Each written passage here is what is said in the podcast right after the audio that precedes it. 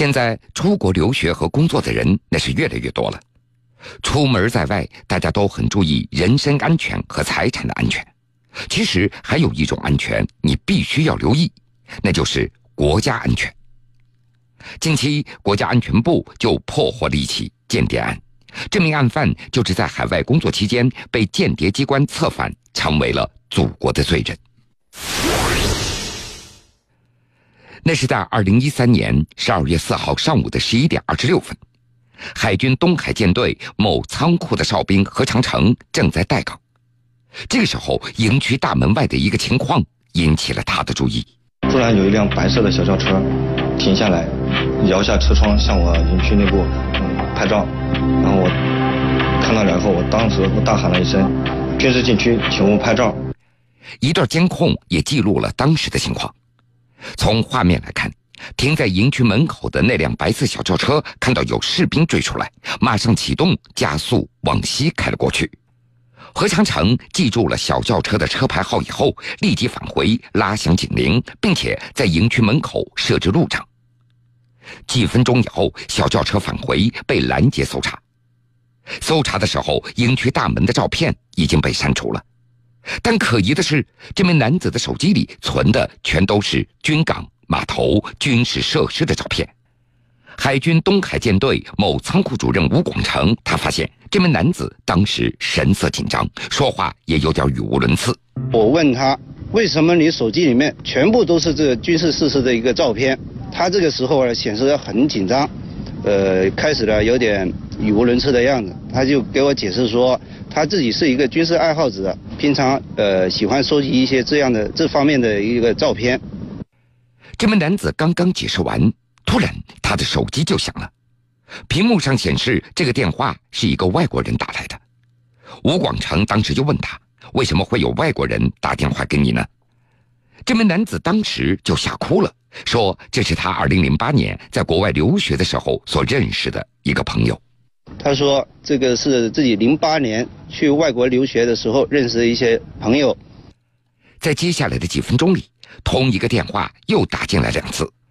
东海舰队某仓库政治处的主任张贵宝在得知这个情况之后，心立马就悬了起来。我的心呢，一下子就悬了起来，因为呃，这个时候啊，我们东海防空识别区呢，刚刚公布还没有两个月，呃，在这个情况之下呢，具有某国背景的人员能够在我们的营区附近出现，那肯定有问题啊。由于事情蹊跷，部队立即启动了应急预案，与宁波市国家安全局取得联系。很快，宁波市国家安全局的侦查人员赶到现场，带走了这名可疑男子。那么，这名可疑男子究竟做了什么？某国的这个人为什么会频频给他打来电话呢？他们之间又是怎样的关系呢？经过讯问，这名男子叫陈威，宁波象山人。二零零八年五月到某国去留学，留学期间学习成绩优异。毕业之后，进入了某国一家著名企业工作。二零一二年，他在某国辞职创业。说到陈威和某国男子的相识，完全那是一个偶然。因为开公司需要发展客户，所以陈威经常要参加一些社团的活动和研讨会。说有一天，一个外国朋友找到他，邀请他参加当地一个关于中国风险的研讨会。二零一二年十一月二十二号这一天，陈威准时到达了会场，而陈威的人生转折也就从这个时候开始了。宁波市国家安全局侦查员。那么在会议的间隙呢，有一个境外人员主动与陈威进行攀谈，他问陈威：“你主要是做什么工作的？”陈威说：“我现在主要是在网络上给外国人进行一个汉语培训。”那对方呢对陈威的这个项目很感兴趣，于是双方就交换了名片。在和陈威交换过名片以后，这名外国男子也就离开了。这个外国男子就是后来把陈威拉下水的季田。据我们侦查工作掌握，呃，中国风险研讨会的这个发起人把与会的这个人员名单，包括陈威的基本情况，告诉了这个季田。当季田得知。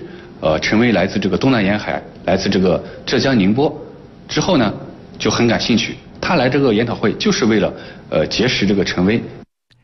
当天晚上一回到住所，陈威就给这个叫做季田的人发了一个邮件。在这封邮件中，陈威简单介绍了自己以及公司的情况。他写道：“我在商业方面的经验还很浅，所以要请多多指导。你方便的时候，我们在一起吃个饭吧。”很快，陈威就收到了对方的回信：“宁波市国家安全局侦查员。”呃，吉田说啊，我现在从事的主要是对中国的一个呃研究工作，通过向这些外国人采访走访，来呃了解一些呃对方所在国的一些情况啊，以便有利于这问题的解决。几天之后，两人再次见了面，主要是针对陈威有哪些个人兴趣爱好，他平时都在干些什么，主要接触哪些人。就是以朋友之间拉家常的形式进行了聊天。季田这个同龄的外国人，让身在异乡的陈威感觉到特别的亲切和儒雅。凡是对方所问到的问题，陈威他都认真的一一作答。然而，这看似平常的唠家常，却暗藏玄机。也就是从这次聊天中，季田了解到陈威他信基督教，在互联网方面有着一定的专长。他马上根据陈威的特长，试探性的为他布置了任务。陈威，他问起我呢，是否存在一个这样的敏感词的列表，然后让我帮他找一下。我在中国的宗教是否自由，或者是否有监管，然后问及我传统神教是否是邪教，还有是反正政府的态度。听得出来，当时季田问了陈威一些宗教方面的问题，但是。这样的请求并没有让陈威警惕起来，因为季田提出请求的时候说的都是“能不能帮忙你看看，不行就不要勉强”之类的话。所以季田这样的态度让陈威很愿意为这个朋友效劳。很快，陈威也就完成了季田的委托。很快，他搜集了一张敏感词列表。另外，陈威还看到政府宣传取缔全能神教的宣传画的广告墙，也拍摄下来寄给了季田。这次试探性的结果让季田非常满意，而接下来的一段时间里，季田始终保持和陈威频繁的邮件往来。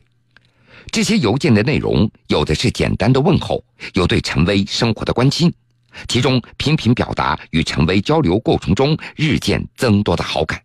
两人就这样逐渐的熟悉了。很快，季田就再次提出见面。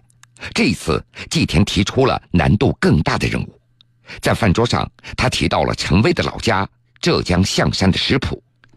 陈威还记得，在这次见面中，季田让他提供一些食谱岗的照片，希望我。给他提供一些食谱岗啊，食谱岗的一些照片。然后我的意思就是说，比如说我最近没空啊啊，然后他说没关系，以后有空的时候去啊。去食谱的事情，可能别人反正跟我讲了好多次了。在不断的催促当中，季田让陈威搜集的信息也就变得越来越具体。到了二零一三年的夏天，季田提到了海监、海警等部门要合并，希望陈威能够搜集相关的信息。同时，季田还问陈威能否介绍更多的浙江同乡能够给他认识，并且嘱咐陈威在回国的时候想尽办法去结交浙江省海洋局的工作人员或者从事海洋研究和教学的人。终于，陈威有了回国的计划。在十月一号的时候，我就提前告诉他：“哎，我要回老家了，是不是要帮你拍照片啊？怎么拍？你先跟我讲清楚。”在电话里，季田希望陈威能够拍摄到在石浦港停靠的海监、海警、海巡船以及海贤号的图片。陈威一回国，就按照季田的指示拍摄了相关图片，传给了季田。拍摄间隙，季田还打来电话，让陈威好好观察一下这些船上是否配备武器。那个船上有没有武器，类似武器这样的东西啊？所以我对这个问题记忆深刻。他就连这种问题。我反复用确认了好几次啊。虽然当时陈威已经觉得非常敏感了，但是他并没有拒绝。为了清楚拍摄这些船的船舷号以及确认这些船上是否配备武器，陈威特地报名参加了一个海岛游览的项目进行拍摄。在这个游览项目中，陈威拍摄到了机密级的导弹艇。宁波市国家安全局侦查员。季田对陈威提供的这些照片还不是十分的满足，还要求那个呃陈威，就是说告诉这个季田这些渔船的这些包括公务船的这个位置信息。当时呢，陈威就回答位置信息我也没法当场告诉你，但是呢，我这个手机呢我已经开了这个拍照的这个 GPS 定位功能，到时候我提供给你之后，你可以通过这个照片属性来看它具体的位置。因为有了船的舷号和定位信息，某国就可以清楚掌握这些船舶的活动轨迹了。返回家以后，陈威在第一时间把这些图片就传给了吉田。这个时候，吉田又打来电话，让陈威搜集一些当地政府有关钓鱼岛政策方面的情报。宁波市国家安全局侦查员，他对陈威说：“你能不能帮我收集一些当地政府有关钓鱼岛的政策方面的情报？”陈威在一次呃家庭聚会的时候，就有意把这个话题就引到了石浦渔民。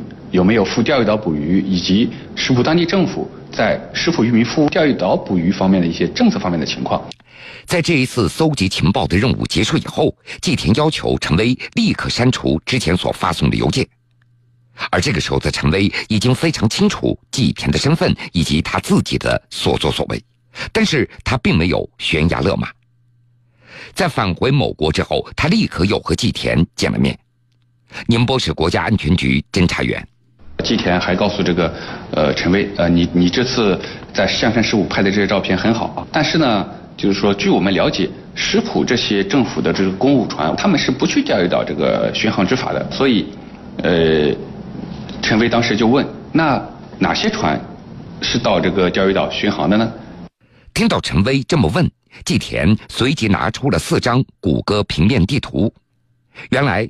这四张图上标注地点所停靠的船只都是去钓鱼岛巡航的，季田就让陈威下次回国的时候去实地查看一下，到底是不是这样。季田告诉陈威，呃，这四个地方的这个渔船或者是海监船或者政府公务船是有去这个钓鱼岛巡航的这些情况的。下一次啊回中国的时候啊去实际的看一下。当时陈威也知道了，对方主要是冲着这个来的。很明确的觉得这个这个事情是跟钓鱼岛是最有关系的，主要就是奔着这个来的。季田递给了陈威二十万外币的活动经费，并且还承诺这次拍完回来之后会给陈威更多的钱。同时，季田还对陈威进行了专业技能培训。他明确的告诉陈威，这次要拍的地方都非常的偏僻，也非常的危险，去之前一定要做充分的准备。宁波市国家安全局的侦查员季田还提醒陈威，在赴目标地开展情报收集的时候，要以想好充足的理由，万一被我们盘查询问，有较好的应对措施。季田还对陈威表示，千万不能将地图携带在身上，同时一旦被盘问，绝对不能说出此事是他指使的背景。此外，季田还询问陈威去温州是否方便。陈威回复说路程有点远。季田表示没关系，他可以找其他人去。二零一三年十一月十七号，陈威回国以后，照例打开手机 GPS 的功能，先后对地图上所指定的地点进行拍摄。二零一三年的十二月四号，陈威开车到第三张地图的指定地点。也就是奉化某部队进行情报搜集，在途中，他先后拍摄了两张带有军事禁区标志的大门的照片，但是在拍摄第二张大门照片的时候，被哨兵发现，他开车逃走。实际这个把把这个拍照现场之后，在这个沿途的这个途中呢，他。还不忘这个观察这个部队驻地这个道路附近的这些村庄啊，这些建筑物，甚甚至其他的一些情况。同时呢，他还留意到海岸边还停靠着两艘这个部队的这个军舰。陈伟讲，他没有来得及拍照，他只是呃记下了这两艘这个呃船的船舷号。陈威当时也非常清楚，自己刚刚拍摄的东西涉及到军事机密。按照之前的约定，他停下车，通过邮件告诉季田这边的情况。很快，季田就把电话打了过来。宁波市国家安全局侦查员，季田说：“你下车继续去看看，旁边还有什么什么有什么船停泊在那里，可能的话再拍几张照片。”陈威说不行啊，我已经被哨兵发现了，再拍照的话肯定会被他们扣留的。季田想了一下以后，就接着说：“那这样吧，你把之前拍的照片都给删了，回头把车开到一个安全的地方，等我想好怎么办，我再打电话给你。”由于路况不熟，陈威他打算原路返回，找一个地方停车等待季田的指示。结果在返回途中被拦截，很快被国安部门带走调查。经查。陈威在二零一二年十一月到二零一三年十二月期间，多次向某国间谍情报人员提供我国军事设施和区域的照片。经过鉴定，其中两项被认定为机密级的军事秘密。陈威虽然发现的不正常的情况，呃，也没有去向有关部门汇报这种事情，自己成为了危害自己国家安全的罪人。在审讯初期。陈威一直强调自己所拍的都是一些零散的照片，而且他去的这些地方谁都可以看到，并不涉及什么机密。那么，将这些带有定位坐标信息的军事图片提供给国外间谍情报组织，结果会怎么样呢？宁波市国家安全局侦查员，开展上述情报搜集活动的不止陈威一个人，这些信息一旦被敌对国汇总整理，可能就会形成一份详细的情报图。大家也知道，二零一三年也正是我国钓鱼岛附近形势最敏感的时候，这些信息一旦被对方掌握，一旦擦枪走火，将对我国国家安全造成严重的威胁。陈威为国外间谍机构提供的情报的主观故意行为，已经构成了间谍罪，他被依法判处有期徒刑七年。在宁波市国家安全局局长看来。随着我国越来越多的人到国外学习工作，敌情意识的提高也就显得尤为迫切。在这里啊，我郑重的提醒广大在外留学、生活、工作的人员，务必提高警惕性，切实呢增强敌情意识和国家安全意识，千万不要为了个人的私利，做出损害国家安全利益的事。要记住。法网恢恢，疏而不漏。间谍犯罪最终必将受到法律的严惩。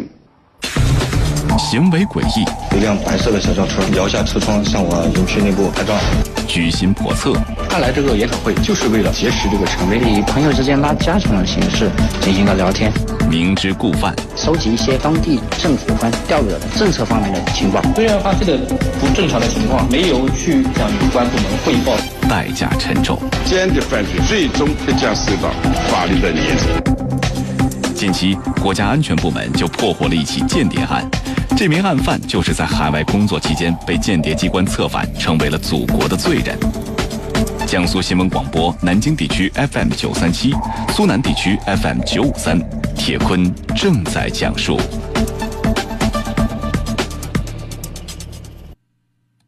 陈威作为一名在境外工作的普通人，之所以被外国间谍机构选中成为策反的对象，那是因为他的家乡正是重要军事目标的所在地。而间谍人员掩藏祸心，以感情、金钱等等为诱饵，投其所好，拉人下水，这是他们惯用的手法。所以，一些意志薄弱者一旦上钩，就会越陷越深，难以自拔，最终堕落为罪犯。所以，无论在国内还是在境外，国家安全意识这根弦时刻都不能够。